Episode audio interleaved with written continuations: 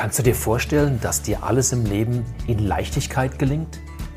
So ganz locker und leicht durchs Leben gehen? Denn genau darum geht's hier. Willkommen zum Leichtsinn-Podcast. Viel Spaß beim Hören. Oh, und dann sind wir schon beim nächsten Teil äh, unserer ja, Ich pflanze selbst an Serie. Und was wir euch heute zeigen wollen, ist nach der Pflege von der ganzen Geschichte, mit dem Ausgeiz und allem, was ist denn bei der Ernte zu beachten? Das wird jetzt kein Riesending werden, weil direkt kommt dann danach auch schon, was kann man mitmachen, so ein paar Tipps und Tricks. Ja, dann würde ich sagen, dann äh, schwenke ich mal zum nächsten Protagonisten über. Hi. Ja, da ist er wieder heute in Blau. Heute in Blau, hallo. Ja, Und schwarz. Ja, genau. jetzt haben wir die ganze Zeit gewartet. Wie man sieht, sie sind relativ groß geworden. Zwei die Meter, wollten- zwei Meter wollten- 50 circa. Die wollen zu mir durch nach oben. wegen, wegen guter, guter Pflege ähm, und guter Versorgung. Und jetzt kommt der einfache Teil, nämlich das Ernten, das Schönste an der ganzen Sache.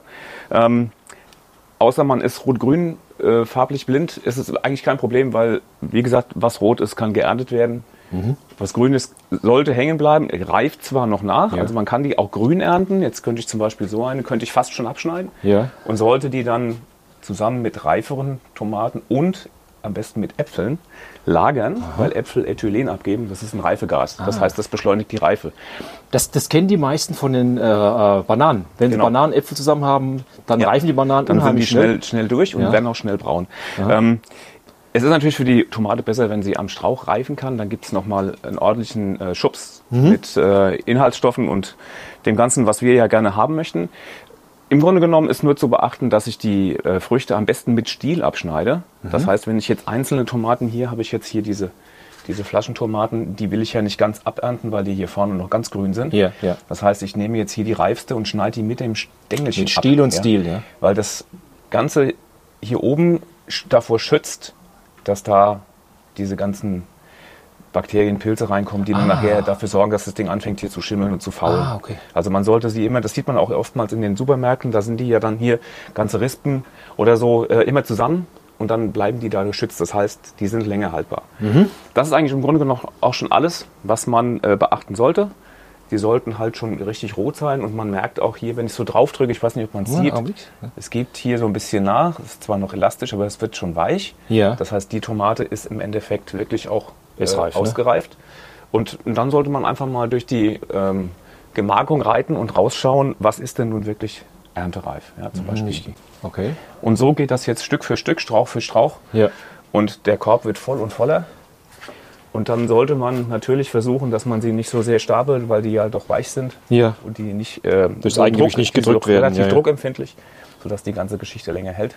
Und am besten einfach rein verarbeiten. Mhm. Das ist ja dann genau der Punkt beim nächsten Mal. So, ähm, das ist jetzt im Endeffekt die letzte und auch die schönste Arbeit. Die reifen Tomaten ähm, ernten.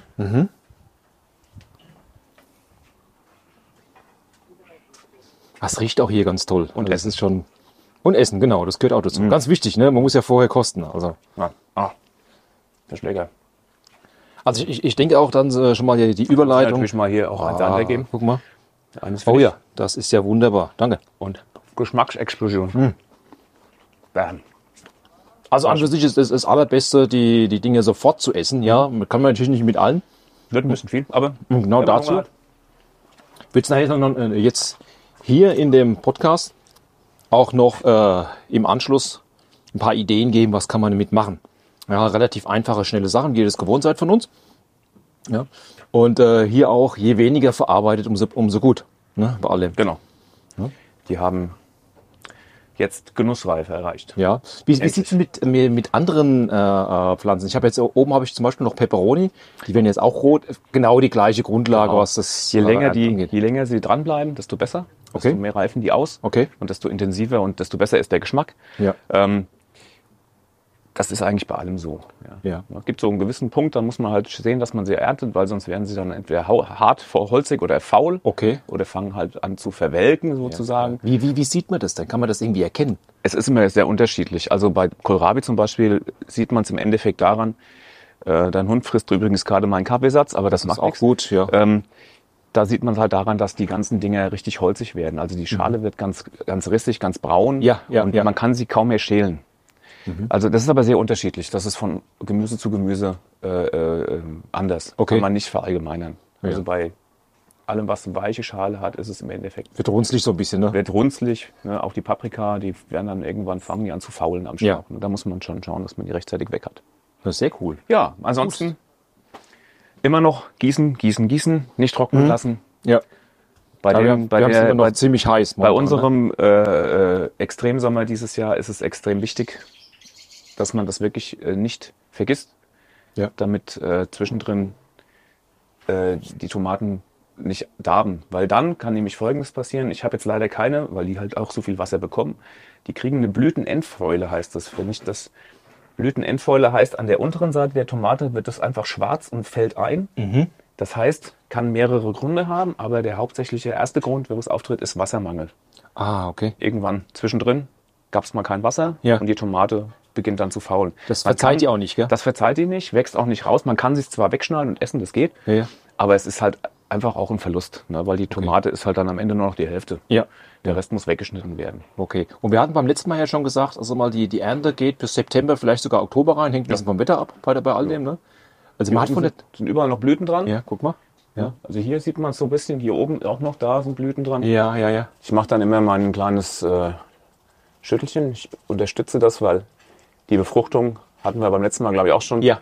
Das kann man so ein bisschen, wenn es dann nicht genug Bienen hat, hat es aber dieses Jahr, Gott sei Dank. Deswegen ist es auch wichtig, dass man immer genug andere Pflanzen im Garten hat, die zur selben Zeit blühen wie die Tomaten, damit einfach die Befruchtung und Bestäubung funktioniert. Okay. Da gibt es so ein paar sehr, sehr schöne äh, Begleitpflanzen, die ähm, man da im Garten noch verteilt, damit man die Bienen und die Hummeln da auch wirklich behält. Ja. Und jetzt haben wir hier unten ja auch noch äh, Basilikum drin, wie ich es oben bei mir auch hab, ne? Ja. Das heißt, da geht's jetzt Genau. auch los. Die Dinge, die sind riesig geworden, bei Ja, mir ja, oben die auch. Äh, Mhm. jetzt Pesto machen oder Basilikum-Eis mit frischen Basili äh, Basilikas, ja. Ja, ja. Basilikum. Also mein, mein Lieblingsrezept äh, ähm, Rezept eigentlich ist es kein Rezept, aber ich koche die halt ein und schmeiß einfach den Basilikum mit rein. Ich koche Ja. die zu Tode, so richtig lang. Ja. Und dann werden die ein, äh, ähm, quasi eingekocht Mhm. und in, in Konserven, äh Quatsch, in Konserven, in Gläser. in Gläser eingekocht. Und dann ist das das Leckerste, was man auf eine Pizza zum Beispiel drauf machen Ja. Oder zu Nudeln. Nudeln Genau. mit Tomatensauce.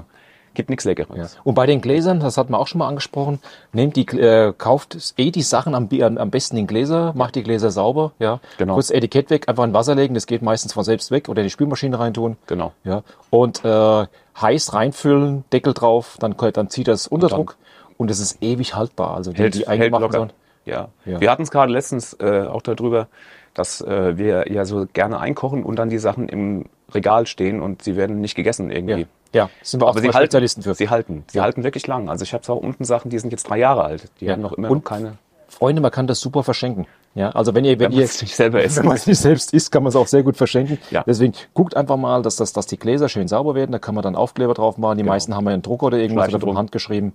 Ja, also es ist eine, eine gute Geschichte. Vor allen Dingen auch, es ist keine Chemie drin. Ja, ihr braucht kein Konservierungsmittel, weil das geht durch den Unterdruck, durch die, durch die Temperatur.